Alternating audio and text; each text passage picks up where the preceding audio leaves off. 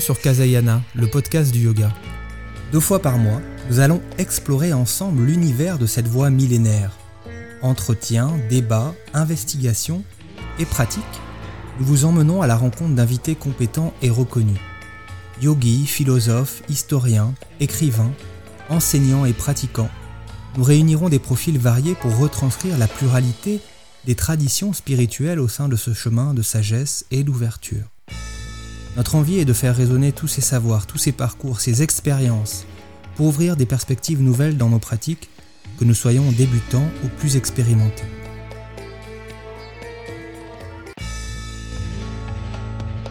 Bonjour à toutes et à tous. C'est toujours une grande joie de vous retrouver pour un nouvel épisode de l'émission. Aujourd'hui épisode 13, l'éveil, mythe ou réalité. Considéré par la plupart des traditions spirituelles et philosophiques comme le grand retour à soi, l'ouverture à sa véritable nature, l'éveil est une notion peu connue, mal documentée et souvent fantasmée en Occident. Ce constat est encore plus prégnant en France, la France ce pays de la laïcité, dans lequel cette notion renvoie le plus souvent à la religion, à la mystique, et s'accompagne même parfois de, de l'image d'un illuminé extravagant plus qu'à un symbole de sagesse. Les voies du yoga l'appellent le plus souvent samadhi, l'union ultime, le passage à un état de conscience supérieur, le dernier palier de la réalisation selon l'approche de Patanjali, ou encore moksha, la grande libération. Alors que l'avant-dernier palier de cette méthode, la méditation, dhyana, est aujourd'hui au coin de chaque rue, dans les entreprises, les hôpitaux, les écoles, l'éveil, lui le samadhi, reste encore un objet quasi anonyme, obscur et souvent incompris. Omniprésent pourtant dans les traditions spirituelles et religieuses d'Orient, l'hindouisme, le bouddhisme, la Dvaita Vedanta ou encore le yoga, il apparaît également, on en parlera aujourd'hui, dans les philosophies grecques, notamment avec Héraclite ou Platon, et plus proche de nous, Spinoza, Bergson, ont vraiment mis l'éveil, avec leurs mots, au centre de leurs approches. Bien que les recherches à son sujet restent rares aujourd'hui, les sciences sociales, certaines approches euh, sciences médicales s'y intéressent également, la psychologie de Jung euh, y avait fait également euh, nettement référence, celle de Maslow, les neurosciences, la sociologie, et bien sûr quelques philosophes contemporains comme André Comte-Sponville, Abdenour Bidar et José Leroy, José Leroy que j'ai le plaisir d'accueillir aujourd'hui pour euh, ce nouvel épisode. José Leroy est professeur agrégé de philosophie, responsable des éditions Almora à Paris, spécialiste des philosophies indiennes, et auteur de nombreux ouvrages sur les liens entre philosophie et spiritualité, avec cette notion d'éveil comme axe central de sa recherche. Cet éveil, il tente justement de le faire connaître, de le démythifier pour le rendre accessible à toutes et à tous en s'appuyant notamment sur les exercices de Douglas Harding, son enseignant. Bonjour, José Leroy. Bonjour Vincent. Merci beaucoup d'avoir accepté mon invitation dans l'émission. Merci de m'avoir invité, je suis très content d'être là. Ma première question, et certainement la plus difficile, elle concerne la définition de l'éveil. Car, euh, je l'ai dit en introduction, entre les fantasmes, les différences d'interprétation, qui sont liées au fait que cet événement est, propre à chacun, vécu euh, individuellement, on peut néanmoins affirmer que l'éveil euh, reste tout à fait abscon aujourd'hui. En partant de vos connaissances, de, votre propre expérience dont nous parlerons plus tard, est-ce que vous pourriez tenter néanmoins de le définir, cet éveil, vous l'estimez d'ailleurs être, malgré ces divergences, une expérience universelle. Oui, ça me paraît très important de dire que c'est une expérience universelle parce que l'éveil nous fait toucher une réalité qui est au-delà de l'individu en fait. Donc au-delà du nom, du prénom, euh, de la nationalité, de l'époque, de la religion, des croyances. C'est ça qui donne à l'éveil sa dimension universelle, c'est que ce que nous découvrons est au-delà de l'individu. Ça transcende l'individualité en fait. Et euh, bien sûr, euh, l'éveil s'exprime dans des formes différentes en fonction du contexte culturel et religieux dans lequel les gens l'expérimentent en fait. Hein. Donc il y a une forme par exemple bouddhiste, une forme hindouiste, une forme chrétienne, soufie, une forme même, même platonicienne finalement. Mais cette forme provient d'une même expérience, d'une même réalité en fait. D'ailleurs, beaucoup d'enseignants de, spirituels l'ont dit. Je pense à Ramakrishna par exemple, euh, ce, mystique bengali de la fin du 19e. Il disait que fond, l'éveil, c'est comme si on montait sur, un toit. et pour, monter sur un toit, il y a différentes façons. On peut monter euh, par un escalier, par une échelle, par une corde. Mais en fait, une fois qu'on est sur le toit, on voit bien que, toutes ces, tous, les, artifices y, menaient, tous ces moyens y menaient, en fait. Et hum, alors maintenant, définir l'éveil, évidemment, là, c'est plus difficile. L'éveil, c'est la découverte que en nous, il y a une présence plus vaste que le moi. C'est-à-dire que le moi, le moi qu'on connaît, l'individu auquel on est identifié, ne définit pas la totalité de notre être. Et donc c'est une véritable surprise de basculer dans cette, dans cette présence qui ne peut pas être vraiment, qui ne peut pas du tout même être définie par euh, la présence d'un moi. En fait, on, se vit d'habitude de manière très, très étroite, on se vit identifié au corps, identifié aux pensées. L'éveil, c'est euh, découvrir soudainement cette réalité au-delà du moi. Alors qu'est-ce que c'est que cette réalité? Euh, peut dire que c'est une, c'est une vacuité, c'est un espace un espace euh, conscient, éveillé, sans limite, sans forme. C'est aussi, on peut le définir comme une présence, un être, là encore au-delà de l'individu. Donc c'est une, c'est une, c'est vraiment une expérience. C'est pas une croyance. C'est pas juste on a une idée euh, qu'il euh, y aurait en nous une présence plus large que le moi. C'est vraiment une expérience bouleversante puisqu'elle nous fait découvrir sur nous un aspect qu'on ignorait et une expérience qui, qui, va changer la vie du tout au tout. Quoi. Et, je sais pas, c'est comme la chenille qui devient papillon, c'est un bouleversement. C'est même encore au-delà de ça, parce que la chenille et le papillon sont encore finalement dans la forme. Là, c'est découvert quelque chose qui est au-delà de la forme. Donc, l'éveil est l'expérience et la connaissance que ce que nous sommes vraiment, notre vraie nature, est au-delà de l'individu. Justement, vous l'avez précisé, même si cette notion est, universelle, elle va prendre euh, différentes formes, différents noms dans, dans les traditions spirituelles orientales notamment, où elle occupe ce rôle central. Ainsi, le, bouddhisme, l'hindouisme, le taoïsme aussi ne, cessent en fait de s'y référer tout au long de leur histoire. Est-ce que vous pouvez peut-être retracer, sans, sans, rentrer dans les détails, euh, ce rôle assez central, ce rôle assez évident de l'éveil dans, ces traditions d'Orient? Alors pourquoi c'est davantage présent euh, en Orient aujourd'hui qu'en Occident Ça c'est une question euh, à laquelle je suis pas sûr de pouvoir répondre parce que c'est une question qui porte sur l'histoire, mais en tout cas, ce qu'on peut dire, c'est que, l'éveil est vraiment présent dans, ces traditions orientales. Et, moi-même, je dois dire que je, n'ai eu connaissance de l'existence de l'éveil que euh, par l'intermédiaire d'abord du bouddhisme zen, puis euh, par la découverte de l'hindouisme. Euh, en fait, c'est en lisant un livre d'un maître indien qui s'appelle Nisargadatta Maharaj, qui enseignait à Bombay et qui est mort en 1981. C'est en lisant son livre qui s'appelle Je suis que j'ai entendu euh, parler peut-être pour la première fois ou une des premières fois de l'éveil. Donc euh, c'est vrai qu'il faut souvent faire ce détour par, euh, par l'Inde, par le, par le Japon, par, par le Tibet, en tout cas par l'Orient ou l'Extrême-Orient si on parle de la Chine. Voilà, pour entendre parler de l'éveil.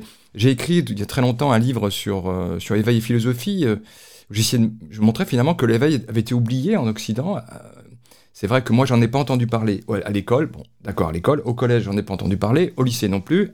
À la fac non plus. Pourtant, j'ai fait, euh, j'ai fait des études de philo à, la Sorbonne avec des, grands professeurs.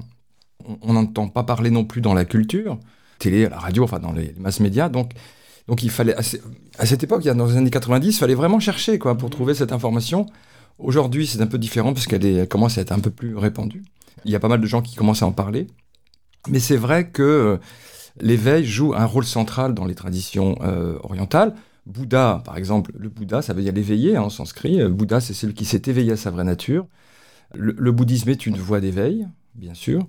dans l'hindouisme, en particulier dans l'Advaita Vedanta, qui est un courant, une école non duelle de, l'hindouisme, là aussi, l'éveil qui s'appelle moksha est, est, central. Et euh, le but des enseignements, c'est vraiment de vivre l'éveil, c'est vraiment de découvrir sa vraie nature, c'est d'atteindre euh, dans cette vie, hein, Jivan Mukti, d'atteindre dans cette vie l'éveil. Euh, vous avez parlé du taoïsme, effectivement.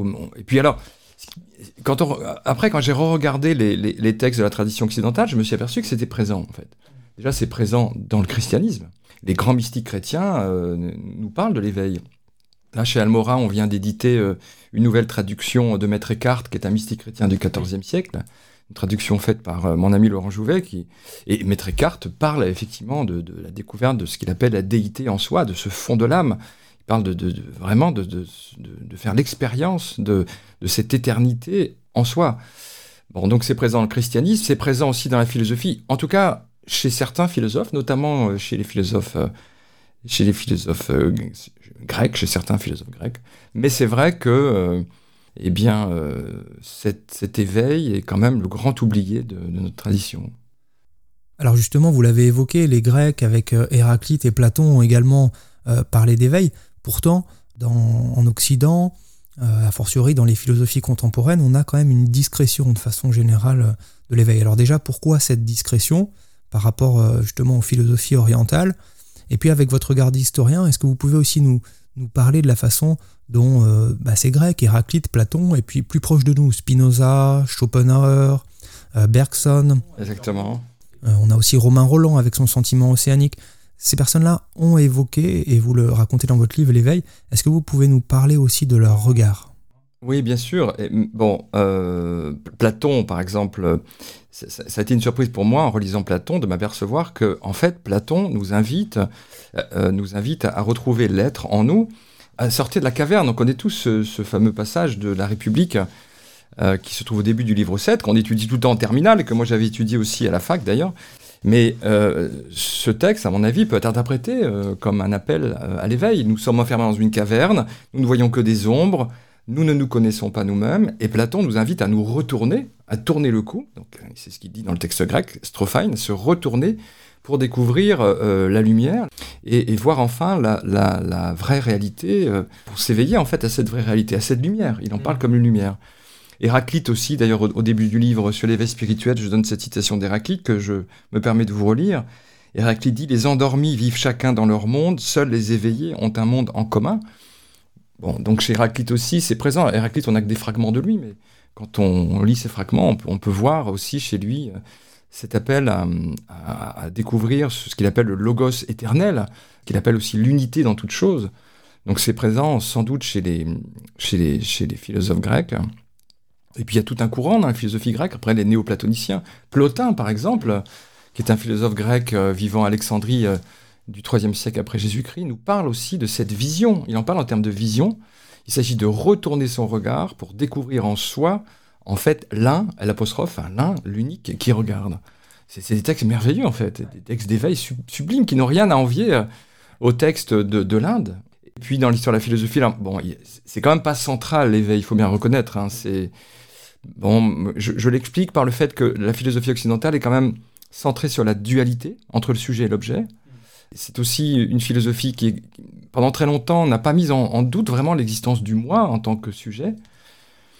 Mais malgré tout, on trouve, euh, cette notion d'éveil euh, chez, certains philosophes, euh, soit parce qu'ils sont profondément influencés par le christianisme mystique, comme Nicolas de Cuse, qui est un philosophe de la Renaissance, fin du Moyen Âge, mais oui, chez Spinoza, on, trouverait sans doute ça dans ce qu'il appelle la connaissance du troisième genre.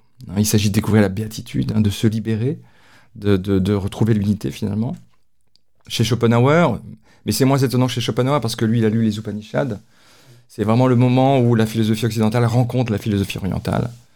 Voilà. Vous parliez de Romain Roland aussi, mais Romain Roland connaissait très bien la philosophie euh, indienne. Il a écrit des livres sur, euh, sur Vivekananda, sur Ramakrishna, il a écrit des livres sur Gandhi. Donc, et lui avait eu l'expérience de cet éveil en lisant un texte de Spinoza, en fait, qu'il raconte. Il, dit, il, était, il, était, je crois, étudiant en normal sup à l'époque, et en lisant l'éthique, hein, le, le, chef-d'œuvre de Spinoza, il a découvert qu'en lui, il y avait quelque chose de plus grand que lui, en fait. Hmm. C'est ça l'éveil, c'est découvrir en nous ce qui est plus grand que nous.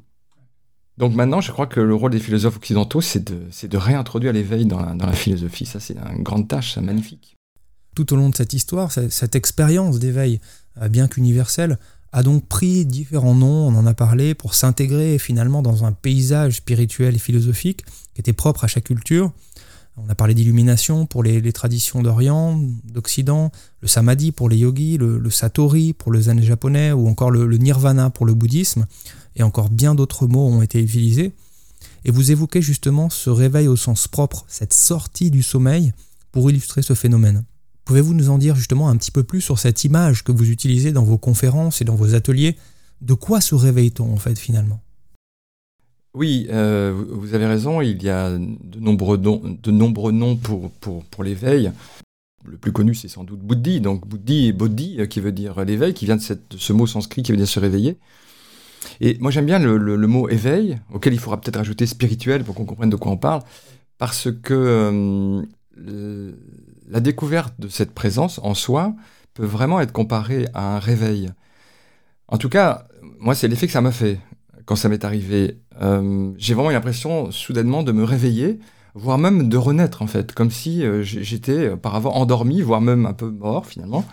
Ce qui est curieux parce que si on m'avait demandé quelques minutes avant, est-ce que José, est-ce que tu es réveillé? J'aurais dit oui, bah oui, je suis réveillé, euh, bien sûr, je ne dors pas. Mais en fait, si. C'est-à-dire que il me semble que notre, notre façon habituelle de vivre est une vie endormie parce que nous sommes identifiés à notre, à notre individualité, nous sommes identifiés à notre personnage, à notre corps, à nos pensées, comme je le disais tout à l'heure.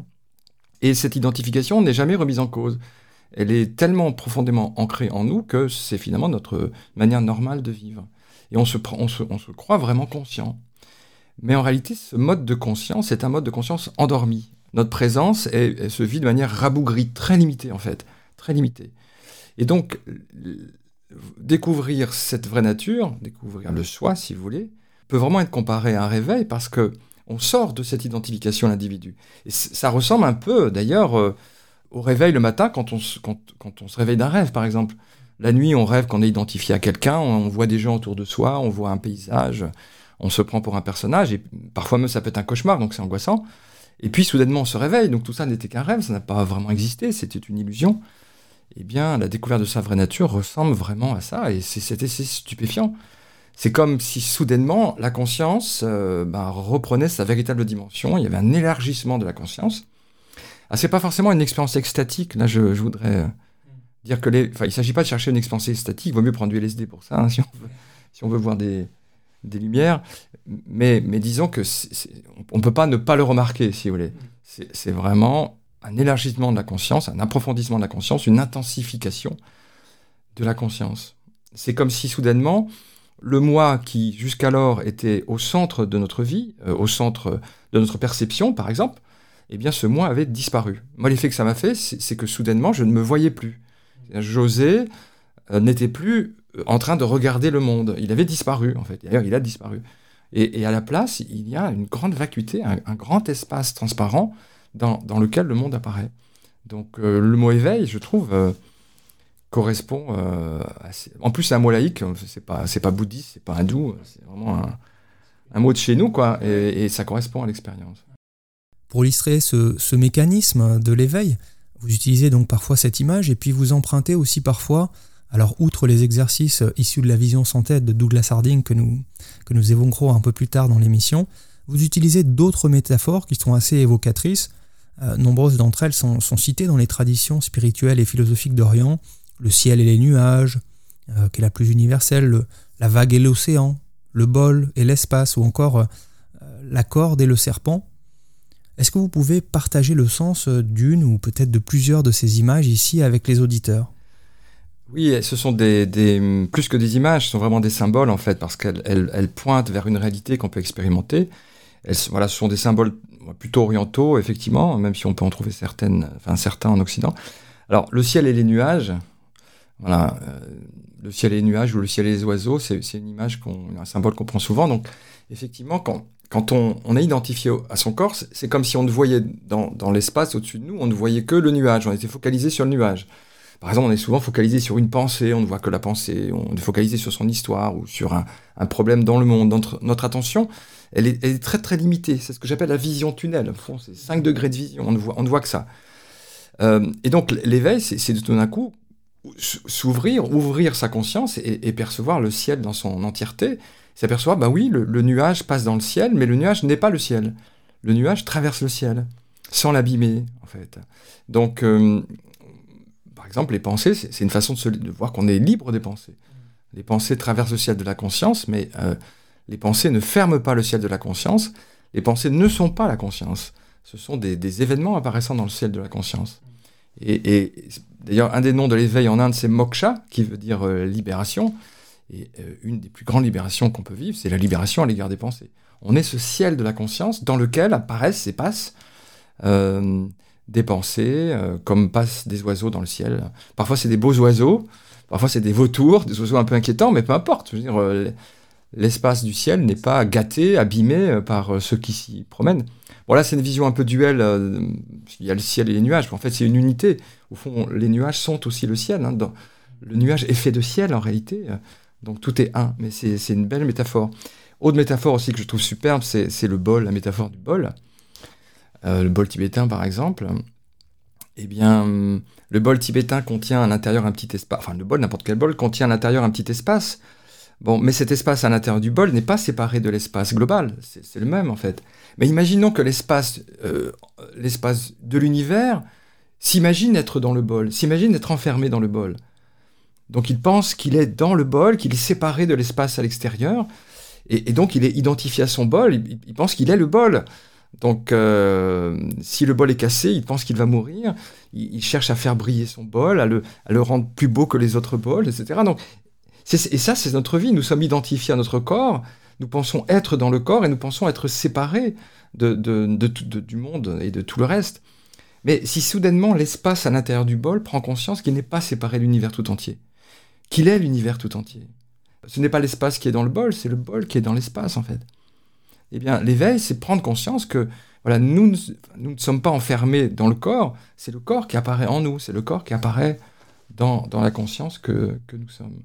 Donc c'est une expérience d'extension euh, euh, immense, en fait, de la conscience. Et du coup, euh, bah, j'ai envie de dire, enfin, je ne montre pas de bol de s'identifier au bol. Effectivement, si on s'identifie au corps, la vie est douloureuse, on, on est une petite chose perdue dans le monde, une petite chose fragile. On craint la mort, on craint le temps, on craint le jugement des autres.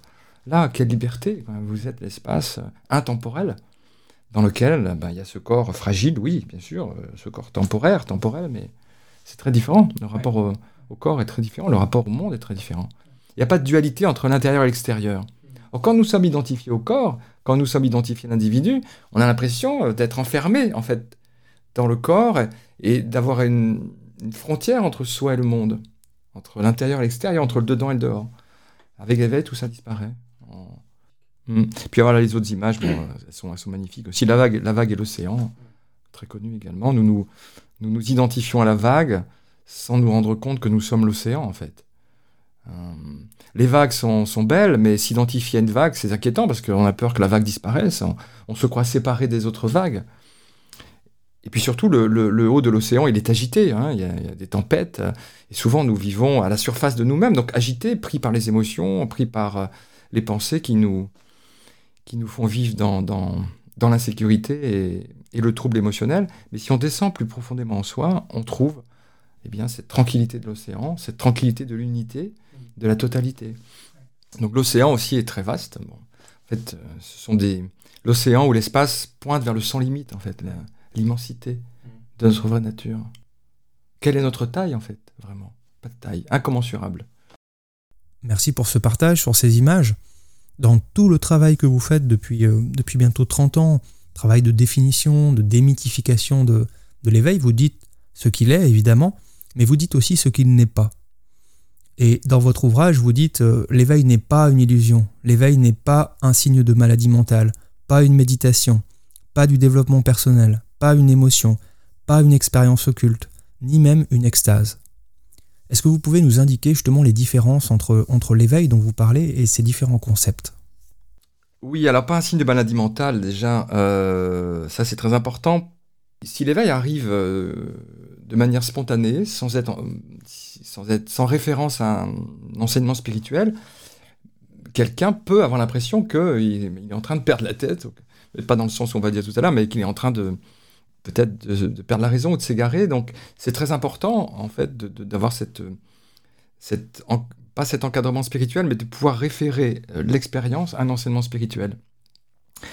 Et euh, je, crois que pour certains peut-être psychiatres, euh, en tout cas dans le passé, peut-être moins maintenant, je ne sais pas, mais pour certains psychiatres, parler de, de cet éveil, dire voilà, je me sens vaste, j'ai plus de limites, pour moi il n'y a plus d'intérêt d'extérieur, je ne suis plus au centre, ici il n'y a personne, donc évidemment ça peut, certains psychiatres, ça peut peut-être paraître comme un signe de maladie mentale. Et ça peut être une crainte qu'ont les gens quand ils s'engagent dans une voie spirituelle de peut-être perdre, perdre la santé mentale. En fait, c'est tout le contraire. Je, dirais que s'identifier au corps, s'identifier à un individu, c'est plutôt un signe de déficience mentale. C'est problématique, en fait, c'est source de, de, soucis dans notre vie. Donc il n'y a, pas à être inquiet, hein. c'est la découverte de sa vraie nature, c'est quelque chose de très simple, de très naturel, c'est ce qu'on connaissait quand on était enfant en fait. C'est vivre de manière euh, plus authentique, plus véridique, et on va très bien fonctionner dans le monde, on va beaucoup mieux fonctionner dans le monde en fait. Notre vie va devenir beaucoup plus équilibrée, beaucoup plus saine à tous les niveaux. Donc, euh, donc je, crois qu'il n'y a, pas, a pas à être inquiet. Mais, mais c'est vrai que c'est une question qu'on me pose souvent en fait. Est-ce que est-ce que c'est un, un, signe de, de, dérangement mental? Non, pas du tout. Au contraire, au contraire. Parmi ce que vous avez dit, oui, c'est pas une extase. ça, c'est important aussi. C'est pas une extase. Alors, l'éveil peut s'accompagner forte émotion. L'éveil peut être vécu comme un événement extatique. Ça peut arriver. Mais les expériences extatiques, d'abord, ne se produisent pas tout le temps, à chaque fois, quand les gens s'éveillent dans la vraie nature. Et de toute façon, ces expériences extatiques ne durent pas. Euh, elles, apparaissent et disparaissent, un peu comme les feux d'artifice. C'est joli à regarder, mais ça ne dure jamais. L'éveil, en fait, c'est la découverte de, cette présence qui accueille toutes les expériences, peut-être parfois des expériences extatiques, mais, mais ça n'est pas extatique, l'éveil. On ne pourrait pas vivre tout le temps en extase. C'est très simple, c'est très naturel. Et donc, il, ne faut absolument pas chercher d'extase en se disant, voilà, je cherche un shoot extatique. Et quand ça arrive, si, parfois ça arrive, je crois que ça arrive chez des gens qui étaient très loin de cette, de cette présence. C'était mon cas, par exemple. Je n'en avais aucune idée, j'étais très très identifié au corps, très très identifié aux pensées.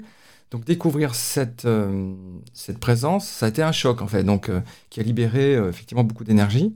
Mais je sais que pour d'autres personnes, c'est quelque chose de beaucoup plus graduel, de presque d'évident en fait. Il y a des gens qui peut-être n'étaient pas si éloignés que ça de leur vraie nature, et qui, quand ils l'ont redécouverte, se sont dit tiens, ben oui, bah, je le savais depuis toujours, en fait, c'est évident, c'est naturel. Donc c'est peut-être chez les mauvais élèves, entre guillemets, je plaisante, mais chez les mauvais élèves que ça provoque une extase, parce que quand on en est très loin, ça, peut faire un choc de, redécouvrir cet espace immense, cette vacuité. Mais c'est pas forcément le cas, en fait, et c'est certainement pas non plus un signe de profondeur, en fait, parce que les expériences d'extase, elles, elles arrivent, elles disparaissent. Donc encore une fois, ça n'est pas une extase. En anglais, l'extase, ça se dit peak experiences, donc expérience de crête, mais on n'est jamais bien, bien installé sur une crête, on tombe toujours d'un côté ou de l'autre. En fait, l'éveil, c'est une expérience de vallée, en fait. De vallée, c'est vraiment tout en bas, à la source de toute chose qu'on la trouve. D'ailleurs, au sens propre, ce n'est même pas une expérience, euh, puisque c'est toujours là, en fait. C'est le fond, euh, la base sur laquelle apparaissent et disparaissent les expériences. C'est stable, en fait. Mm. C'est stable. Le développement personnel, euh, c'est une manière de résoudre les problèmes de l'ego, les problèmes du moi, tout en restant dans le cadre du moi. C'est-à-dire que on a un problème de stress, le moi est stressé, ou le moi a des problèmes de couple, ou le moi a des problèmes au travail. Donc on va essayer de résoudre ces difficultés, mais tout en restant dans, l'ego, sans remettre vraiment en question le moi et l'ego, en fait. Euh, et ça, c'est très en vogue, parce que voilà, les gens cherchent en effet à, à vivre mieux, elles cherchent à ce que leur moi souffre moins. Bon. Mais dans l'éveil, on, passe au-delà du moi. Alors ce serait plutôt un développement impersonnel en ce sens-là. Le développement personnel cherche à développer le moi. Dans l'éveil, on, cherche, si on cherche quelque chose, à se rendre libre du moi. C'est très très différent. Maintenant, il ne faut pas non plus les opposer parce que malgré tout, très souvent, les gens qui s'intéressent au développement personnel sont amenés peu à peu euh, à questionner l'ego, à questionner le moi et, et vont aller vers un enseignement plus spirituel, plus non-duel, et, vont être euh, amenés à, un stage de finalement de spiritualité, de non-dualité. Donc euh, on commence tous peut-être par un, au fond, au début on cherche tous à aller mieux, hein. on cherche à résoudre les problèmes du moi et on commence à chercher des solutions au niveau du moi. moi, c'était comme ça. En tout cas, au début, je fais de la philo, c'est finalement un développement personnel par la raison, mais voilà. Et puis peu à peu, on, voilà, on, va au-delà euh, et on passe peut-être dans les meilleurs, dans les meilleurs cas, donc à, l'éveil spirituel. Et euh, donc, c'est pas, je, ne les oppose pas, mais il faut bien les distinguer quand même, c'est mmh. important. Et le risque, c'est que la spiritualité soit ramenée, rabaissée, réduite au, développement personnel. Ça peut être le cas du yoga, on en parlait tout à l'heure dans l'émission. Le yoga, c'est une voie spirituelle, c'est une voie qui conduit au samadhi, à l'éveil. Mais si c'est réduit à simplement de la gymnastique, ça devient du développement personnel. Pareil pour la méditation. La, vraie méditation conduit euh, à l'éveil, c'est une voie spirituelle, c'est la voie du Bouddha. Mais si on en fait un, moyen pour gérer son stress, euh, si on en fait un moyen pour vivre plus tranquille au, boulot, ça, alors c'est une réduction de, de, cette véritable et authentique voie spirituelle. C'est un risque, un risque important. Hmm. Justement, dans votre ouvrage L'éveil spirituel, qui est paru en 2008 chez Almora, vous évoquez plusieurs récits d'éveil. Alors cette fois des éveils de, de l'époque contemporaine. Celui de Ramana Maharshi, l'un des grands maîtres euh, spirituels du XXe siècle. Celui de votre enseignant également, Douglas Harding. Euh, celui très intéressant du moine bénédictin Henri Le Sceau, qui était tombé amoureux des spiritualités indiennes. Ou encore celui d'Eckhart Tolle, célèbre auteur de, la spiritualité contemporaine, dont les livres se vendent par millions. Est-ce que vous pouvez nous partager un petit bout de ces témoignages et peut-être aussi nous dire ce qu'ils ont en commun? Oui. Alors, si, j'ai souhaité dans le livre euh, donner des exemples d'éveil euh, euh, contemporain, c'est un pour montrer que ça arrive encore au XXe siècle, que c'est pas quelque chose qui, est qui se passait dans le passé dans les grands maîtres de, l'ancien temps, je sais pas, chez Bouddha ou chez Lao Tse ou, euh, ou chez Héraclite, dont on a parlé tout à l'heure, mais, mais c'est quelque chose qui se produit encore au XXe siècle, donc il y a des gens qui le vivent, d'une part, et puis d'autre part, euh, ces, ces récits-là, de, vous parlez de Ramana Maharshi, Douglas Harding, j'ai choisi des récits qui étaient très précis, en fait, qui, qui montraient vraiment euh, ce que signifie que s'éveiller à sa vraie nature. donc Ramana Maharshi, ben, lui c'est assez particulier parce qu'il s'est éveillé très jeune, il avait même pas 17 ans, euh, et il raconte, euh, raconte qu'un jour, il a. le mieux, ce serait de lire le texte. Hein. J'invite les lecteurs, enfin vos auditeurs plutôt, à aller se reporter euh, à ces textes de Ramana. Et, donc Ramana s'est dit, bon ben, il a eu peur de la mort en fait. Il s'est dit, qu'est-ce qui se passe si je meurs? Est-ce que si je meurs, est-ce que je meurs vraiment? Et donc il s'est allongé sur le sol chez lui. Il était adolescent, donc il s'est allongé sur le sol chez lui et il s'est dit, voilà, supposons que je sois mort. Est-ce que tout est mort en moi? Bon voilà, donc mon corps est rigide, donc il a mimé la, rigidité d'un cadavre. Est-ce que tout en moi meurt? On va bientôt prendre ce corps, on va le brûler. Est-ce que tout en moi est brûlé? Et il s'est éveillé à sa vraie nature, il s'est aperçu qu'en fait en lui, il y avait une substance, il y avait un être qui, était au-delà finalement de la vie de la mort, de la naissance et de la mort, qui était le soi. Donc il s'est éveillé au soi. Donc c'est un texte merveilleux et, euh, très bien. Voilà, il décrit très, très bien cet éveil. Mais évidemment, on pourrait dire oui, mais ça c'est Ramana Maharshi, c'était un homme extraordinaire un génie, un Picasso de la spiritualité, c'est pas pour nous. Mais non, au contraire. Je veux dire, ce qui arrive à Ramana peut nous arriver à nous. C'est vraiment. Euh, Ramana nous dit d'ailleurs que c'est pour chacun d'entre nous. L'éveil, dans ma perspective, c'est le développement naturel de l'esprit humain. Alors là, ça, s'est produit chez lui très jeune. C'est assez rare que ça se produise si jeune, mais c'est pas impossible. Bon, ça se produit souvent un peu plus tard. Alors, Douglas Harding euh, est un enseignant euh, du XXe siècle. Ça a été en effet mon, mon maître. Et lui, il s'est éveillé à sa vraie nature. Il, avait, était dans ses 30 ans, il avait 33 ans. Et il raconte aussi que, soudainement, euh, il a pris conscience qu'il ne regardait pas le monde à partir d'une tête, à partir de deux yeux, à partir d'un moi caché dedans, mais que le monde était vu à partir euh, d'une conscience ouverte, à partir d'un vide, à, partir euh, d'un espace, comme il l'appelait souvent. Voilà, donc il s'est éveillé à sa vraie nature en découvrant qu'il n'avait pas de tête. C'est comme ça qu'il a, qu'il a, lui, qu'il a exprimé. L'auditeur peut s'en apercevoir aussi maintenant. Nous, nous, voyons le monde à partir d'un espace ouvert au-dessus de nos épaules. Donc, euh, voilà, donc c'était. Enfin, quand j'ai lu cette page de, Douglas Harding, ça a été vraiment incroyable. C'était tellement clair, tellement précis que, que je, pouvais remarquer que c'était pareil pour moi aussi. Moi aussi, je, je vois le monde à partir d'un espace transparent. Je crois que j'avais mis aussi, je crois, l'éveil d'Henri Le Sceau. Euh, Henri Le Sceau, il y aurait beaucoup à dire sur lui. On a d'ailleurs édité chez Almorin un livre euh, sur sa vie et sur son, sur son œuvre. Lui, c'est un bénédictin, vous l'avez dit, breton, euh, qui est allé en Inde dans l'idée de convertir les hindous au christianisme. Mais c'est un peu le contraire qui s'est passé, parce qu'il il a rencontré des Ramana Maharshi. Il a été tellement frappé par la, par la profondeur et la richesse de la spiritualité indienne que il s'est mis à l'écoute de ses maîtres indiens, il a lu les textes, les Upanishads, les grands Upanishads, et euh, il a essayé de, concilier l'hindouisme et le christianisme. Il était un peu déchiré entre, entre le message du Christ euh, et, personnel, finalement très personnel, et, le message impersonnel des Upanishads. Donc il a essayé de faire une synthèse. Et, à la toute fin de sa vie, alors qu'il se trouvait, euh, je crois que c'était à Rishikesh, en allant essayer d'attraper un bus, il a, il a couru, il a une, en fait, il a, il, a, il a une crise cardiaque. Et lors de cette crise cardiaque, en fait, il s'est éveillé à sa vraie nature. Mm. Et il a dit, ça y est, j'ai trouvé le Graal. Et, euh, j'ai trouvé le Graal, j'ai trouvé le soi, j'ai trouvé l'Atman.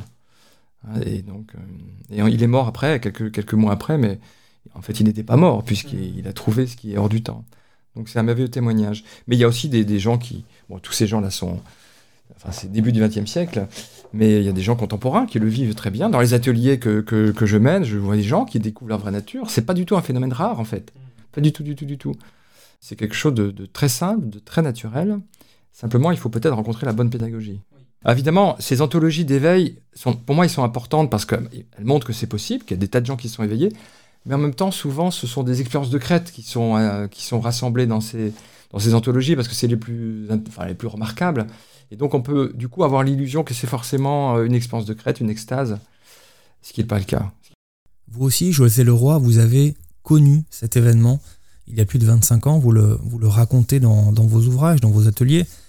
Vous avez connu cet événement après la lecture d'un livre de, de Sri Nasargadatta Maharaj, le, volumineux Je suis, ce livre orange magnifique.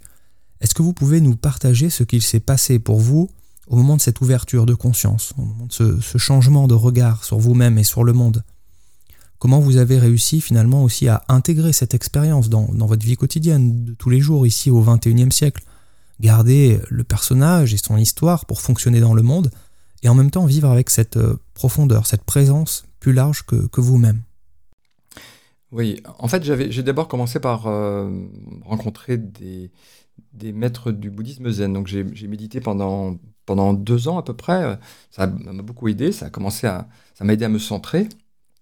Mais je n'arrivais pas à, réaliser ce que, le, ce que finalement j'entendais dans les sessions du zazen, on me disait ici et maintenant tu es Bouddha. J'entendais ça, mais j'avais pas du tout l'impression d'être Bouddha, j'avais toujours l'impression d'être José. Donc quelque chose me manquait. C'est pas la faute du zen, c'était ma faute à moi, je comprenais pas. Et donc un jour, quelqu'un m'a mis entre les mains un, livre de Nisargadatta Maharaj qui s'appelle Je suis, un livre d'entretien. Et dès que j'ai ouvert ce livre, j'ai su que j'avais dans les mains ce que je cherchais depuis très très longtemps. J'avais vraiment là la, clé qui me manquait pour ouvrir la porte vers, vers, mon être intérieur. C'était tellement fort d'ailleurs que je ne pouvais pas lire plus de quelques plus d'une page. C'était vraiment intense. Et surtout, ce qui me frappait, c'était que quand Maharaj disait en ce moment, personne ne vous regarde. Il disait ça à, propos de lui, personne ne vous regarde.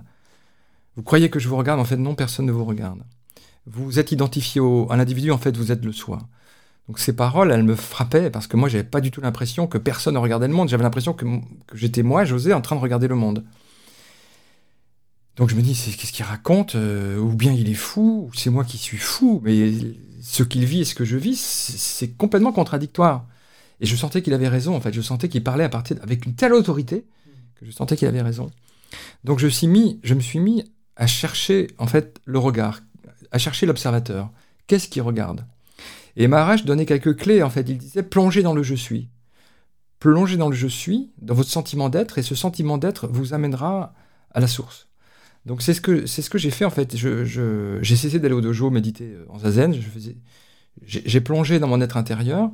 Je fermais les yeux et je plongeais dans le je suis comme comme un plongeur va plonger dans l'océan en fait. Et plus j'entrais dans le je suis, plus je sentais que le je suis m'attirait à lui. C'était même plus une méditation que je faisais. Dès que je fermais les, dès que je fermais les yeux, je plongeais dans ce je suis. J'ai fait ça euh, de plus en plus souvent, quasiment de manière ininterrompue. C'était, c'était, fascinant en fait d'aller vers cet être que j'avais eu tout le temps en moi depuis, depuis, tout le temps, mais que j'avais pas remarqué en fait. Donc j'ai plongé dans le je suis, je plongeais en lui, et ça, il m'attirait. Je sentais que qu'il y avait une réponse là à ma recherche. Et puis un jour, un samedi après-midi, le 21 mars, euh, j'ai fait ça, donc je, me suis assis sur mon lit, j'ai fermé mes yeux, je plongeais en moi. Et là, il s'est passé quelque chose, c'est que euh, quand j'ai ouvert les yeux, en fait, euh, José avait disparu. J'ai ouvert la fenêtre pour respirer parce que c'était assez ébouriffant et, en ouvrant la fenêtre, il n'y avait plus le spectateur, il n'y avait plus l'observateur en fait. Le je suis avait, le José avait disparu et à la place, il y avait bah, rien. Il y avait le monde en fait. Donc il y avait, il y avait cette expérience-là qui était là, et je me suis demandé, mais qu'est-ce que c'est que ce truc en fait? Qu'est-ce qui se passe? Et bizarrement, j'arrivais même pas à le relier à ce, qu'avait, ce que disait Maharaj, parce que lui parlait du soi. Et là, c'était tellement concret que j'arrivais même pas à le relier à un concept en fait. Voilà, et donc euh, pendant un an, je suis resté avec cette expérience euh, sans la comprendre, en me demandant toujours ce qui se passait. Je suis même allé voir mon médecin. Euh, je parlais tout à l'heure de, maladie mentale. Je suis allé voir mon médecin en lui disant écoutez, voilà, je ne sais pas ce qui se passe, mais j'ai disparu du monde, je, ne me vois plus, donc j'ai peut-être un problème. Et puis, au bout d'un an, j'ai rencontré Douglas Harding. Et pour moi, c'était extrêmement important parce que Douglas Harding vivait cette expérience depuis, depuis très très longtemps. Il m'a permis de, de l'intégrer dans ma vie, en fait. De, il m'a dit simplement, ce que tu vis, c'est ta vraie nature, c'est ce que tu es vraiment, vraiment? Donc, il euh, n'y a, a, pas à en avoir peur, il n'y a pas à être inquiet, c'est ce que tu es vraiment. Donc, du coup, j'ai senti que je pouvais, me, en quelque sorte, me, me déposer dans cette, cette présence, dans, cette ouverture. Parce que pendant un an, je ne pouvais pas du tout partager cette expérience. J'en parlais à ma compagne, je dis, regarde, il n'y a personne qui regarde, mais j'avais pas les mots, en fait. Et surtout, Douglas m'a donné les moyens d'y revenir, revenir très très simplement en fait. Il avait une pédagogie extrêmement concrète. Du coup, ça devenait vraiment simple de, de, de, reprendre conscience de cette présence. C'était vraiment... Je pouvais intégrer mon quotidien dans cette euh, vacuité, dans cette ouverture. Et donc, euh, je, lui dois énormément. Quoi. Je suis plein de gratitude pour son travail.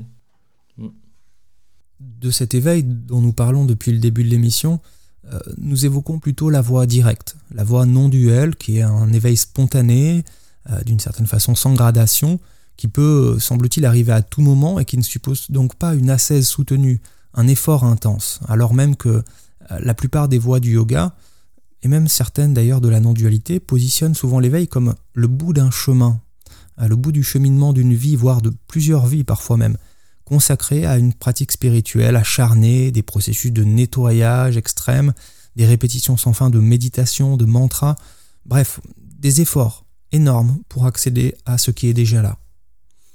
Même si euh, Shankara, par exemple, grand maître de l'Advaita Vedanta, ou les maîtres du shivaïsme du Cachemire comme Abhinavagupta, privilégient aussi la voie directe, beaucoup d'écoles de yoga aujourd'hui, et certainement une majorité, continuent de présenter cet événement comme un sommet quasi inaccessible, une sorte de Graal réservé à, une élite spirituelle, euh, ce qui d'ailleurs entretient, outre ce mythe, des relations de, domination terribles malheureusement, entre d'un côté les heureux élus, qui sont parfois des gourous installés sur un piédestal, et de l'autre des disciples, euh, pauvres créatures incapables de se défaire de leur ego.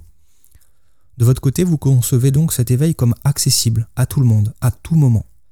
Alors pourquoi ces voies-là, finalement, entretiennent cette histoire et contraignent à, des sadhanas, à des ascèses exigeantes dans laquelle euh, l'effort soutenu reste la, voie principale. Quel regard vous portez vous aussi vous sur ces voies progressives? Est-ce que ce labeur est, finalement imposé pour rien à, ceux qui souhaitent se, réveiller? Euh, en fait, il y a toujours eu dans l'histoire des spiritualités ces deux voies dont vous parlez, les voies directes ou subites et les voies graduelles. Donc euh, les voies directes, euh, bah, par exemple, euh, oui, le Shivaïs du Cachemire chez Abhinavagupta, les maîtres du Chan aussi dans le bouddhisme chinois, surtout chinois d'ailleurs, le Dzogchen tibétain mm. également, une voie très très directe. Et puis à côté de ces voies directes, il y a, il y a en effet ces voies, ces voies plus graduelles. Dans les voies graduelles, on, on part de l'idée qu'il y a un certain nombre de voiles qui masquent notre vraie nature et qu'il faut donc enlever ces voiles les uns après les autres pour prendre conscience de qui nous sommes vraiment, vraiment. Alors que dans les voies directes, on nous dit, bah, en fait, il n'y a aucun voile qui masque notre vraie nature. Euh, le voile, ce serait de croire qu'il y a des voiles, à rigueur, et donc notre vraie nature est accessible ici et maintenant, tout de suite. Voilà, donc il y a toujours eu ces deux voies, et c'est vrai que euh, Douglas Harding, donc, que j'ai rencontré, et, à travers la voie qu'il enseignait, c'était une voie directe, une voie très très directe. Alors, mais en fait, cette opposition, il faut la nuancer parce que avant de rencontrer des voies directes, souvent, pas toujours, mais souvent, on passe par des voies graduelles. C'est-à-dire qu'on va d'abord commencer par, euh, pratiquer, euh, euh, une discipline, peut-être le yoga, peut-être le tai chi, ou bien on va essayer de comprendre les textes, on va, acheter des livres, lire des livres, rencontrer des enseignants. Finalement, il y a d'abord une voie graduelle avant de tomber cet enseignement, euh, enfin, avant de tomber sur un enseignement direct. Si je prends mon, exemple, j'ai d'abord commencé, finalement, enfin, il y a un long chemin avant de tomber sur Douglas Harding et ses textes de Maharaj. J'ai étudié la philosophie, euh, ça m'a pris cinq ans, euh, j'ai fait deux ans de méditation zen, donc j'ai eu tout un chemin graduel, en fait, avant d'être prêt pour, pour accéder à cette vraie nature. Donc je crois qu'on commence tous comme ça, finalement, par on commence par s'intéresser à ces questions, on lit des livres, on rencontre des enseignants, on regarde des vidéos sur YouTube, on essaie de comprendre. Donc oui, il y, a toute une démarche qui prend du temps. Puis à un moment donné, euh, eh bien peut-être qu'on réalise que ce qu'on cherchait dans le temps est hors du temps et donc ne peut être accessible que maintenant. C'est forcément maintenant puisque ce n'est pas dans le temps. Donc les voies graduelles ont tout à fait leur place, euh, il ne faut pas les opposer, mais il faut encore une fois, il faut les distinguer c'est vrai qu'avec euh, la voix de Douglas, donc qu'il appelait, la vision sans tête, comme dans le Dzogchen d'ailleurs tibétain, on commence par l'éveil. Euh, c'est-à-dire que le, début de la voix, c'est voir sa vraie nature. Si on n'a pas vu sa vraie nature, la voix n'a pas commencé en fait. On, est encore en train d'essayer de comprendre ce qui se passe. Donc la voix commence avec la découverte de sa vraie nature, et ensuite la pratique va consister à intégrer le quotidien dans l'éveil, au lieu d'attendre l'éveil au bout du chemin. Alors le risque, de... bon, il y a des risques dans les deux voies sans doute, mais le risque de la voie graduelle, c'est de jamais y arriver, quoi. C'est voilà, euh, c'est dans 10 ans, c'est dans 20 ans, c'est euh, comme vous l'avez dit, c'est dans plusieurs vies. Euh, non, c'est maintenant en fait. Donc les deux voies ont leur place, mais je pense que dans les voies graduelles, il est important de dire que c'est aussi maintenant, quoi. C'est aussi là. Et quand on, je sais pas, quand on fait, on fait de la méditation, on s'assoit ici maintenant, bah, l'espace est là, la conscience est là, la présence est là. Il n'y a pas besoin de l'attendre en fait. Et pour le yoga, c'est pareil. J'imagine que quand on, quand on s'assoit en, yoga, euh, dans, les sutras de Patanjali, on prend une posture euh, confortable, hein, euh, Masanam, voilà, par exemple assis, ben, en fait, si on prête bien attention, et d'ailleurs Patanjali parle du je suis, on peut, on, peut accéder au samadhi. Samadhi en sanskrit, ça veut dire sam, a, di. Di, ça vient d'une racine qui, qui, qui, est da, placé, posé. Donc sam, c'est ensemble. Donc le samadhi, c'est l'unification, c'est s'unifier, c'est se recueillir en soi. Donc c'est juste ça, c'est pas plus que ça. Donc c'est se poser, se déposer dans la présence. Et ça, c'est forcément dans l'instant en fait. On se dépose maintenant, pas, demain, pas dans une vie, c'est maintenant, puisque la présence est dans l'instant. Donc, donc voilà, dans les voies graduelles, il est important de le dire aussi. Hein. je dis que l'éveil est accessible à tous. Oui, c'est accessible à tous. Mais en même temps, euh, peut-être qu'il faut être mûr. Peut-être qu'il faut être mûr pour accéder à cette vraie nature.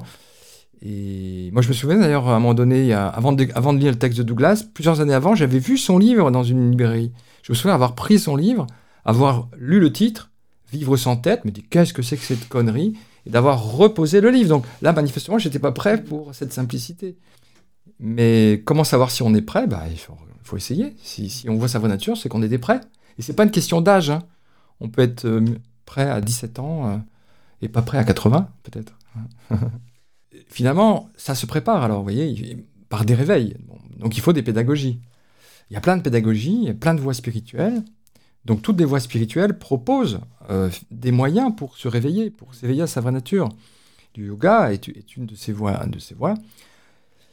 Et l'important, c'est de trouver la pédagogie qui nous convient, en fait. Donc, alors, il n'y a donc pas rien à faire, je dirais. Il, voilà, il faut rencontrer la bonne pédagogie. Euh, en ce qui me concerne, donc je partage la pédagogie de Douglas Harding, donc, euh, qui propose des outils pour être attentif et donc reprendre conscience de notre vraie nature. Donc on fait des trucs dans les stages, on, voilà, on, utilise des outils qui sont des expériences, qui sont des expériences d'attention pour prendre conscience de notre vraie nature. Et c'est assez efficace, je trouve même que c'est très efficace.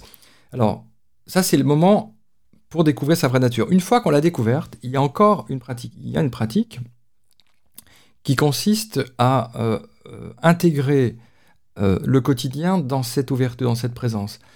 Parce que le fait d'avoir vu une fois cette présence, en général, ne va pas suffire. Parce que nous nous sommes identifiés à l'individu depuis très très longtemps. Nous avons des habitudes de, de vie anciennes depuis des dizaines d'années. Euh, et, donc, euh, ces habitudes sont encore là. Donc, ces habitudes vont encore nous entraîner à l'identification. Euh, par exemple, une émotion un peu forte peut nous, peut nous décentrer. un stress dans la vie peut aussi nous entraîner à l'extérieur, nous, nous reconduire en exil, si vous voulez, dans l'identification. Ou bien une douleur physique, par exemple. Est-ce que je vais être capable de voir ma vraie nature si j'ai mal et très mal? Donc, il y a une pratique, après l'éveil, la pratique consiste à reprendre conscience de cette présence, quel que soit, quel que soit le quotidien, quels que soient les événements. Donc, est-ce que je peux prendre conscience de, ma nature en parlant, en étant, En étant silencieux, c'est plus facile, mais en parlant, est-ce que c'est possible? Euh, En marchant dans la nature, c'est sans doute facile. Est-ce que je peux le faire au travail, en relation, dans ma famille? Donc la pratique consiste, encore une fois, à, intégrer le quotidien dans cette présence. Mais en même temps, c'est très simple. c'est très simple. Euh, on pourrait dire en un sens que c'est, parfois souvent je dis, il n'y a rien à faire, nulle part où aller, parce qu'en même temps, c'est pas un faire, c'est plutôt une attention, mm. prêter attention. C'est une sorte de geste intérieur de la conscience, un retournement de la conscience vers euh, la source, vers l'espace, vers l'espace transparent. Et au bout d'un moment, ce retournement de la conscience, c'est même plus un geste qu'on fait, c'est simplement une manière naturelle de vivre, parce que notre conscience, elle est comme ça en fait. Même dire que c'est un retournement de la conscience, c'est encore un truc pédagogique. En réalité, la conscience se retourne pas. Se retourne pas. C'est juste euh, une manière de, de, nous inviter à prendre conscience de cette ouverture. Donc il y a une pratique, je avant l'éveil et une pratique après l'éveil, en quelque sorte. Alors j'avais une question aussi qui concerne plus directement le, yoga, euh, les professeurs de yoga notamment et, les pratiquants qui sont nombreux à nous écouter.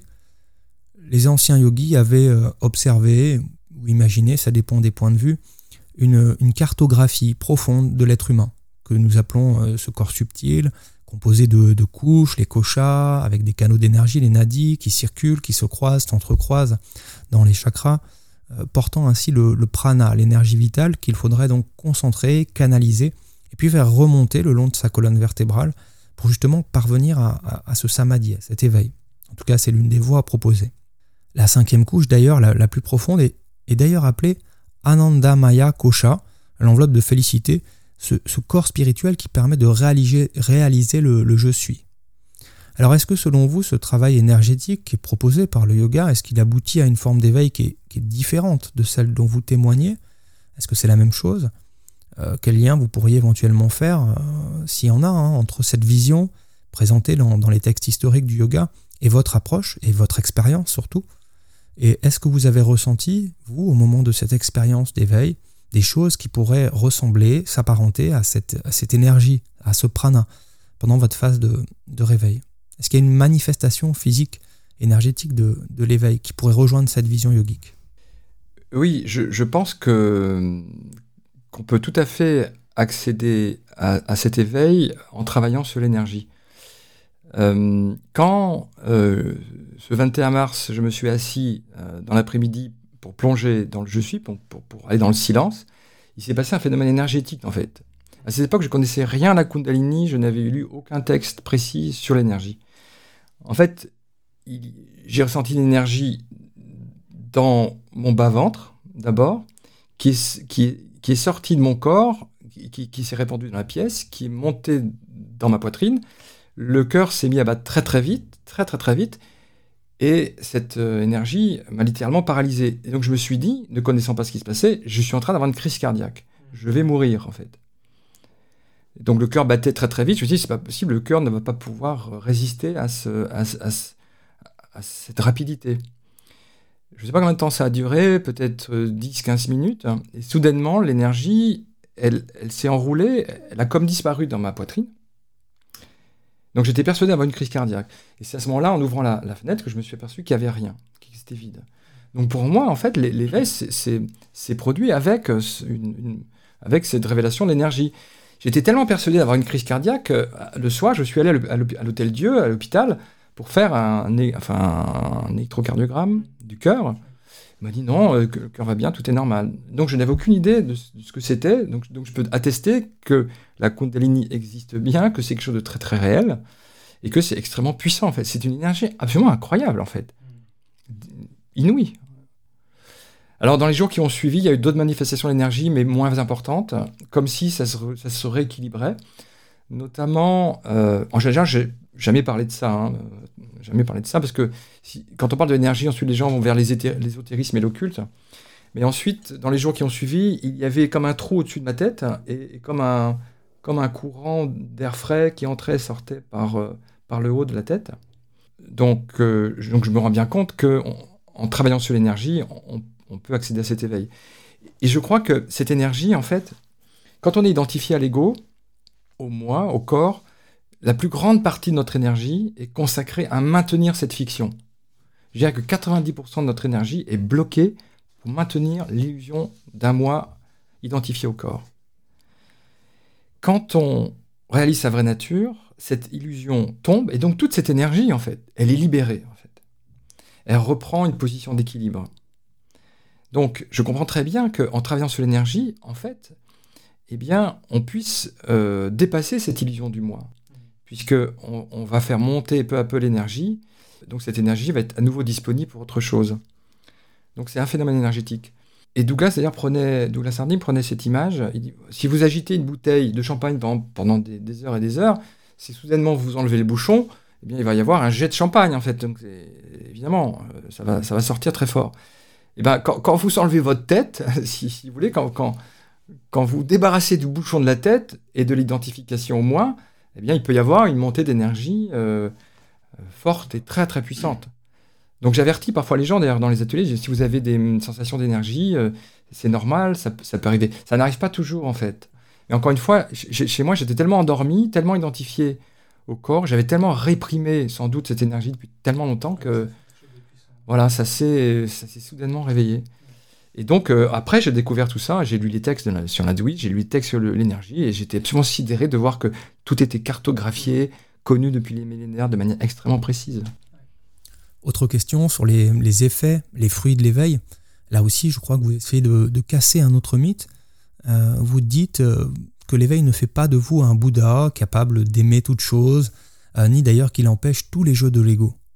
Alors même qu'on a, c'est vrai, plutôt l'image l'image d'épinal de personnes éveillées, totalement stables, qui apparaissent vraiment tranquilles, heureuses, ouvertes, aimantes en toutes circonstances. Alors si ce n'est cette impossible perfection finalement, est-ce qu'on devient avec l'éveil quand même plus libre, plus heureux, d'une certaine façon plus ouvert et en tout cas j'imagine plus vivant qu'avant cette découverte. Est-ce qu'on accède à une compréhension qui va euh, au-delà de l'intelligence qui est elle forcément euh, limitée? Quels sont euh, les effets de l'éveil? Alors oui ça c'est une question très importante. il, ne faut pas identifier l'éveil à la sainteté. Parce que si on croit qu'être éveillé, c'est être sain, eh bien, euh, déjà, on, repoussera une expérience d'éveil si elle se produit en disant non, c'est pas ça parce que je suis pas sain, et on n'y arrivera jamais. La sainteté, c'est un idéal inaccessible. Qui peut dire j'ai atteint l'amour infini? Je pense que quelqu'un qui dirait j'ai atteint l'amour infini, euh, ce serait suspect, non? Moi, c'est bon, non, j'ai atteint l'amour infini. Euh, j'ai complètement dépassé l'ego, hein, voilà. Donc ça n'a pas de sens.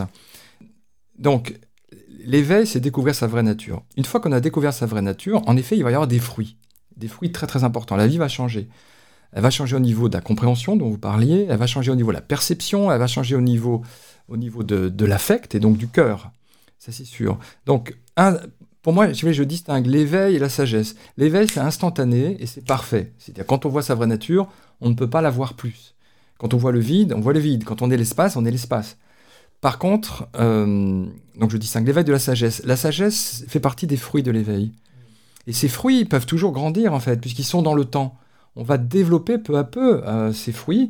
Vous avez parlé de liberté, euh, de joie, d'amour. Voilà les fruits de l'éveil.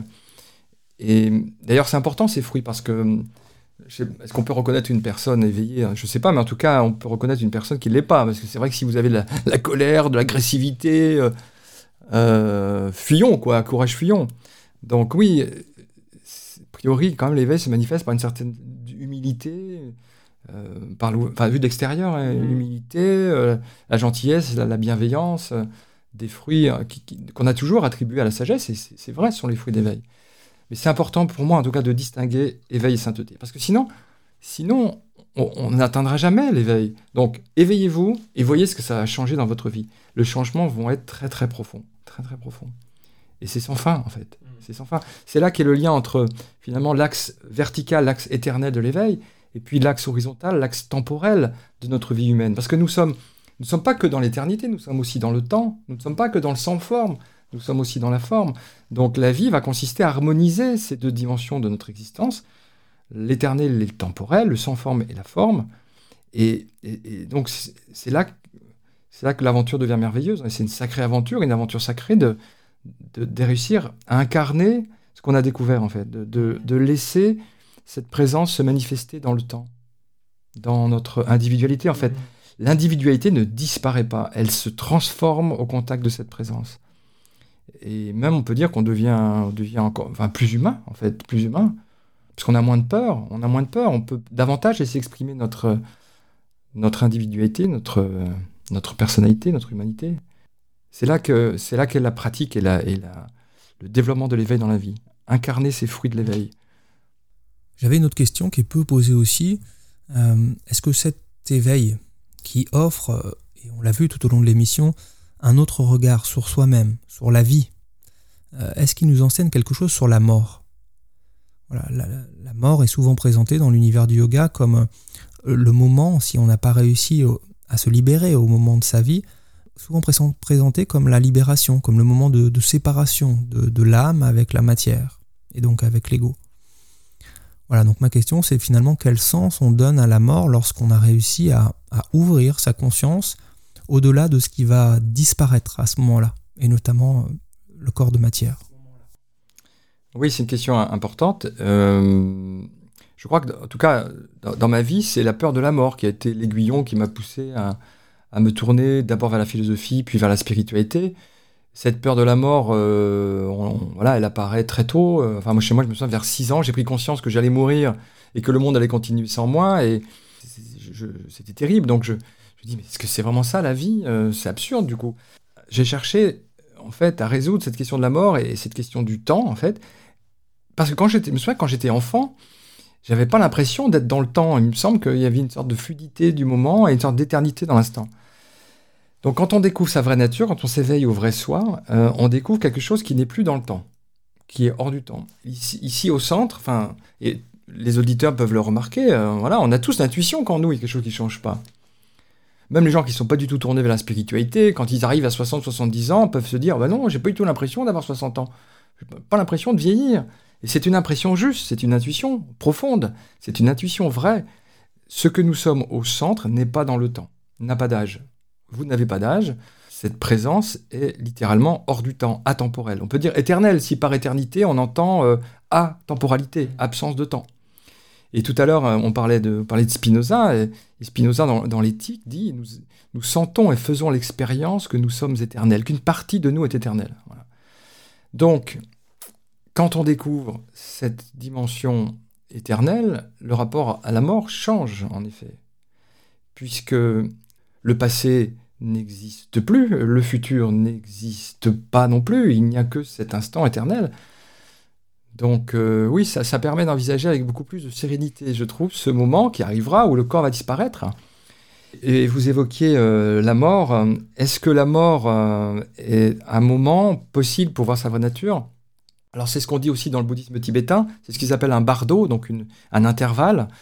Est-ce qu'au moment de la voilà, dans le bouddhisme tibétain, on, nous présente le moment de la mort comme un moment privilégié pour voir sa vraie nature? Et dans le livre des morts tibétains, il y a une description très précise d'ailleurs de, la disparition du corps. Et puis à un moment donné, il y a cette lumière de la présence qui se révèle. Et les textes tibétains disent que si on, ne s'est pas habitué à reconnaître cette présence de notre vivant, on va avoir du mal à la reconnaître au moment de la mort. Parce qu'au moment de la mort, il y a quand même tout un, il y a des souffrances physiques. On peut avoir aussi des médicaments pour, euh, la morphine. Donc euh, mais c'est vrai que il y a des témoignages effectivement de, gens qui ont assisté à la mort de proches et qui constatent que parfois, au moment de mourir, les gens découvrent, lâchent prise en fait à l'ego et, découvrent cette présence. Il y a un très beau livre, hein, pour si l'auditeur veut découvrir cette question, il y a un très beau livre de Douglas Harding qui s'appelle Le petit livre de la vie et de la mort, où Douglas euh, étudie cette question et, il cite euh, Saint Jean de la Croix, hein, je crois, qui dit euh, si vous mourrez avant de mourir, vous ne mourrez pas quand vous mourrez. Mourir avant de mourir, c'est mourir à l'identification à l'ego. Si on lâche cette identification, si on meurt vraiment en tant que petit moi, on renaît en quelque sorte en tant que, en tant que présence qui est au-delà de la naissance et de la mort. Jusqu'ici, nous avons principalement évoqué, abordé les voies traditionnelles de l'éveil, mais il existe aussi euh, des voies qui sont plus sauvages, et notamment ici pour faire référence à, à l'ouvrage de Michel Hulin, La mystique sauvage, c'est un très beau livre. Est-ce que vous pouvez, et vous le faites dans votre livre, évoquer un peu ces voies hors cadre qui vont euh, permettre à n'importe qui de vivre cette expérience d'éveil, parfois même sans le savoir, hein, à l'instar de Stéphane Jourdain, je crois que vous avez déjà rencontré à plusieurs reprises.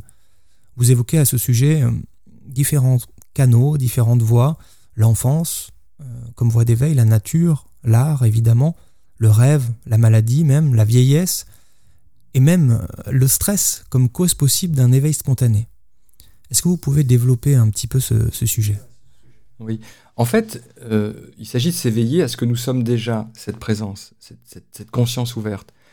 Et on peut donc puisqu'elle est déjà là, on peut la découvrir indépendamment de toute voie spirituelle. Et ça arrive aux gens. Bien sûr, ça arrive très souvent. Simplement, les, gens ne la remarquent pas. Euh, voilà, ils ne donnent pas ce nom. Par exemple, imaginons quelqu'un qui va dans un beau paysage, euh, dans la nature en Corse, par exemple, euh, le golfe de Porto, qui est un endroit merveilleux en Corse, très très beau. Donc quelqu'un peut, devant ce paysage absolument magnifique, sublime, faire l'expérience de la conscience ouverte, faire l'expérience de cette présence vaste et immense. En plus, il y a la mer qui, donne une extension nouvelle à la conscience. Et donc, il va avoir un sentiment de plénitude, de beauté euh, à ce moment-là. Mais il ne va pas reconnaître qu'il est, en, train de faire l'expérience de sa vraie nature. Il va dire, c'était tellement beau, euh, c'était tellement beau à ce moment-là. Mais en fait, là, il a fait l'expérience de sa vraie nature. Souvent, c'est voilà, quand on est un peu détendu, quand, on est en vacances, par exemple, qu'on fait cette expérience. D'abord, la vacance, c'est la vacuité. Hein, c'est ça que ça veut dire la vacance. Donc la vacance, la vacuité des vacances nous conduit parfois à la vacuité de notre vraie nature. Euh, on peut faire cette expérience aussi dans l'art. En effet, bah, notre ami Philippe Filio, dont vous, vous parliez tout à l'heure, dont vous parliez tout à l'heure, Philippe euh, évoque souvent ce, thème de l'art et, de l'éveil de sa vraie nature. En écoutant une belle musique, vous écoutez euh, Bach, des cantates de Bach, vous fermez les yeux, et puis soudainement, vous n'êtes plus là en train d'écouter la musique. Vous avez disparu, il y a juste la musique qui apparaît dans cette présence. Ben, là, on fait l'expérience de sa vraie nature. Les enfants aussi souvent font l'expérience de, sa vraie nature, de leur vraie nature. C'est pas un hasard si dans les grandes spiritualités, on nous invite à redevenir comme un petit enfant.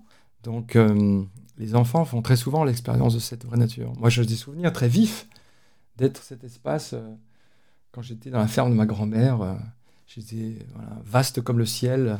J'étais l'odeur du foin, j'étais le chat, j'étais le chien, j'étais la vache, j'étais cette ouverture. Et plus curieusement, c'est vrai que même dans le stress et la maladie, on peut faire cette expérience aussi. Là, je suis en train de traduire un livre de Steve Taylor, qui est un psychologue anglais, professeur d'université, livre qu'on va publier chez Almora au mois d'août, et le livre s'appelle Éveil extraordinaire. Et Steve Taylor euh, donne des, exemples, des témoignages de gens qui se sont éveillés à la vraie nature dans des conditions terribles. On n'attendrait jamais euh, une telle rencontre avec la paix de l'éveil. Donc il donne des exemples de gens sur le, de soldats sur le champ de bataille, de, gens incarcérés en prison, euh, de gens qui sont dans l'addiction profonde à la drogue, à l'héroïne ou à l'alcool, de gens qui sont euh, face à un deuil, le deuil d'un enfant par exemple. Donc dans ces moments terribles, parfois la coquille de l'ego en fait casse soudainement. C'est-à-dire l'ego n'arrive pas à faire face à un deuil, le deuil d'un enfant. L'ego n'arrive pas à faire face à la situation de la prison ou, à la guerre. Et donc, soudainement, c'est la présence qui se révèle bon, il y a des exemples célèbres. Par exemple, Aurobindo euh, euh, a fait une expérience d'éveil en prison. Euh, Durkheim aussi, qui était un enseignant du Zen, s'est éveillé en prison. Il y a plein d'exemples comme ça. Et dans la dépression aussi. Hein, bah, on parlait des Tolle, mm. il s'est éveillé suite à une dépression. Donc c'est voilà, quand, quand parfois là, voilà, l'ego ne peut plus faire face, parce que la situation est trop difficile, il lâche prise et la présence se révèle. Et ça, c'est vrai aussi, c'est important parce que c'est vrai aussi dans nos vies. Finalement, nos problèmes sont des guides vers euh, la source. Si tout allait bien dans nos vies, si tout allait bien dans notre euh, petit moi, pourquoi irions-nous chercher euh, des ressources au-delà du moi? Et donc, finalement, nos, nos, difficultés, les difficultés du petit moi sont les opportunités du grand moi, si on veut, du soi. C'est pas, pas à peine pour autant d'aller chercher les problèmes. La vie nous en offre suffisamment en général. Mais, mais disons que euh, euh, la, présence peut se révéler euh, dans beaucoup de situations très différentes. Mais parfois, si elle se révèle chez quelqu'un qui, qui n'est pas préparé, il peut en avoir peur. Mm. Ça peut être un, non mais qu'est-ce qui se passe? Ah, J'ai disparu. c'est forcément que je suis en train de devenir fou. Donc la personne peut refouler cette expérience, ce qui, ce qui va être problématique ensuite dans la vie. Donc c'est important de rencontrer un cadre traditionnel quand même en tout cas, rencontrer quelqu'un qui a l'expérience et qui puisse rassurer la personne et dire ce que c'est, dire ce qui se passe. Moi, ça a été fondamental de rencontrer Douglas, de, de savoir ce qui était en train de se passer. Mais euh, donc, il y a plein de voies vers l'éveil et l'art, par exemple, c'est vraiment merveilleux. La nature. Alors on a parlé d'expérience toute l'émission, on, va la terminer sur euh, une approche un peu plus pratique euh, de l'éveil.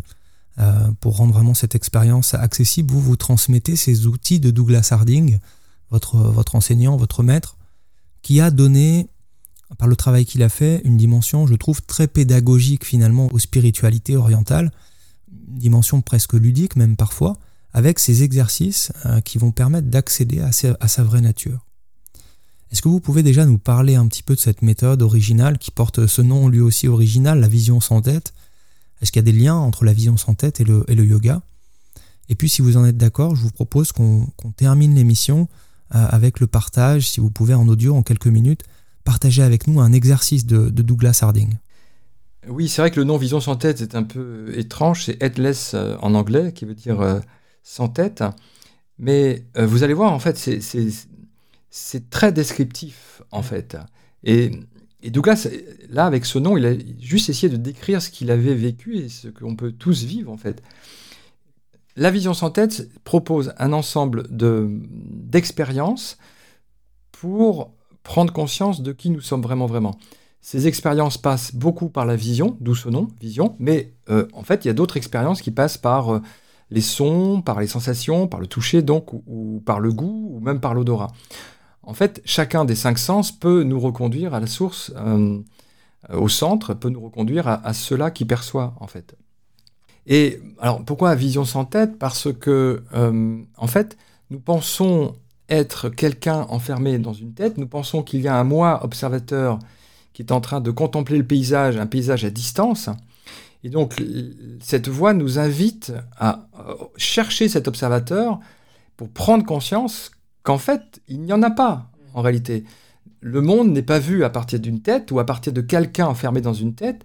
Le monde est vu à partir d'un espace ouvert, d'un espace transparent, d'une conscience. Au niveau du message, cette voix n'innove pas. Ça fait très longtemps, euh, au moins depuis les Upanishads, euh, que ce, enfin oui, 5e siècle en Jésus-Christ, ça fait très longtemps que ce message est connu. Euh, mais Douglas a innové par la pédagogie, qui devient très concrète. Douglas nous dit, ici et maintenant, vous pouvez prendre conscience de ce soi, de cette présence, de cette capacité d'accueil que vous êtes. Il n'y a aucun obstacle, il n'y a pas besoin de préparation. Il n'y a pas besoin de changer son caractère, il n'y a pas besoin de s'améliorer, il n'y a pas besoin de devenir plus meilleur moralement. Non, ici et maintenant, vous pouvez prendre conscience de votre vraie nature.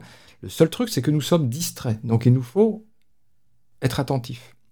Alors, en quoi consiste cette attention? Pour l'essentiel, il s'agit de retourner son attention de 180 degrés.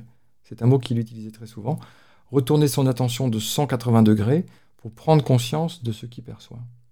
Puisque vous m'invitez à, faire un exercice, je vais même en faire deux si vous voulez. En tout cas, le premier, c'est très simple. Alors, c'est pas un exercice qu'on peut faire si on conduit, parce que je voudrais pas que nos auditeurs. Faites-le quand vous êtes à l'arrêt, mais si vous êtes assis, par exemple, si vous êtes debout, vous asseyez, vous étendez vos, jambes. vous étendez vos jambes et vous commencez par regarder vos pieds. Voilà, c'est facile à faire. Hein.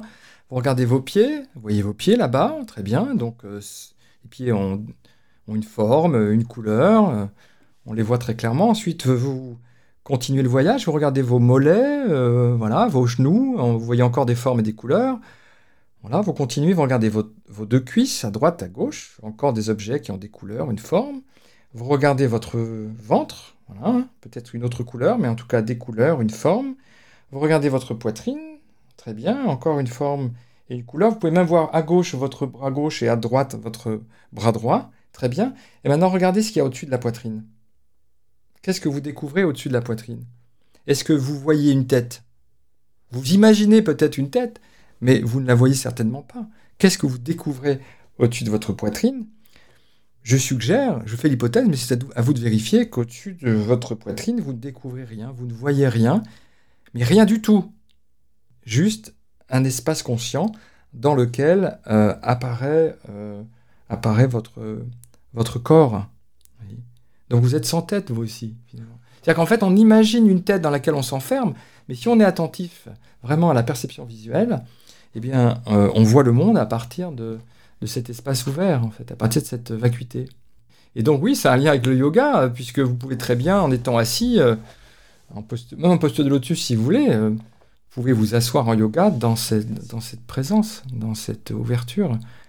Donc, euh, une fois qu'on a vu cette absence de tête, on, ne voit qu'elle, quoi, parce que c'est évident tout le temps qu'on est sans tête. Euh, si vous vous promenez dans la nature, bah, vous voyez que la nature apparaît dans cet espace ouvert. En marchant, en plus, on ne voit pas son corps, donc on est juste un espace ouvert dans lequel le monde apparaît.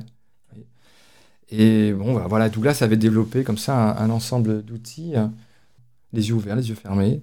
C'est hyper simple, hyper simple. Rien n'est plus simple. Rien n'est plus simple. Voir sa vraie nature, c'est simple. S'éveiller à sa vraie nature, c'est simple. Euh, on citait Ramana Maharshi en début d'émission, et, je cite souvent cette phrase de Ramana qui nous disait Il est plus simple de voir le soi que de voir une prune dans la paume de sa main. Il faut, faut prendre ça au sérieux, en fait. C'est plus simple de voir le soi que de voir une prune dans la paume de sa main, parce que voir une prune, bah, ça demande déjà, il faut qu'il y ait de la lumière, euh, il faut qu'on ait, euh, qu'on ait une bonne vue. moi, j'ai des lunettes. Si j'ai pas mes lunettes, je vois pas bien la prune. Donc, c'est compliqué de voir la prune. Puis, on la voit jamais complètement. On on voit pas tous les détails. On voit d'un côté, pas de l'autre. Mais voir sa vraie, nature, c'est simple. C'est simple, simple, simple. Il suffit de retourner son attention pour prendre conscience de l'espace euh, que nous découvrons au-dessus de nos épaules. Un jour, quelqu'un, j'ai fait une vidéo là-dessus, d'ailleurs, sur cette phrase de Ramana. Et un jour, quelqu'un avait mis dans un commentaire sur YouTube, mais enfin, monsieur, si c'était aussi simple, ça se saurait. Je dis, mais monsieur, mais ça se sait, vous savez, ça se sait depuis des milliers d'années. Il n'y a que vous qui semblez l'ignorer, en fait. Donc, si, si quelqu'un dit que l'éveil à soi est difficile, il ne parle pas de l'éveil, il parle d'autre chose. Il parle de peut-être de la compréhension de la métaphysique, euh, la compréhension euh, des corps subtils, la compréhension euh, d'une certaine posture, mais pas de ça. C'est même accessible aux enfants, donc c'est simple. Maintenant, simple, ça ne veut, veut pas forcément dire que c'est facile. Parce que dans la vie courante, on peut, voilà, comme je disais tout à l'heure, on est souvent identifié au corps, on est décentré. Donc euh, voilà, il faudra une certaine pratique pour revenir à cette simplicité. Euh, je ne dis pas que en l'ayant vu une fois, euh, on le verra tout le temps, mm. mais on sait le chemin de retour en fait. On connaît la clé pour rentrer chez soi. Donc là, j'en ai donné une, il y en a plein d'autres. Hein. On connaît le chemin pour rentrer chez soi et, on, voilà, on sait le chemin de retour. Et puis, au bout d'un moment, ça deviendra naturel de vivre ainsi parce qu'en fait, on n'est jamais parti. Simplement, on l'avait oublié. En tout cas, moi, je l'avais oublié. Et donc, je, voilà, j'étais, j'ai beaucoup de gratitude pour, pour, cette pédagogie, en fait, très concrète et très simple. Voilà, l'émission se termine. Un très grand merci, José Leroy. Merci de votre invitation. Merci aux auditeurs d'avoir été patients et d'avoir écouté. Voilà, merci vraiment d'avoir été là, d'avoir euh, partagé ces, savoirs, ces expériences. Euh, puis au plaisir de peut-être de vous accueillir à nouveau dans l'émission. Quant à nous, chères auditrices, chers auditeurs, nous nous retrouvons d'ici quelques semaines, comme d'habitude, pour un nouvel épisode de l'émission. Nous allons revenir à la tradition du yoga avec euh, l'étude d'un grand texte de l'histoire du yoga, je ne vous en dis pas plus. Et nous nous retrouverons avec euh, un philosophe qui l'a étudié en long, en large et en travers pendant des années et qui nous apportera son regard de spécialiste et d'expert sur, euh, sur ce texte.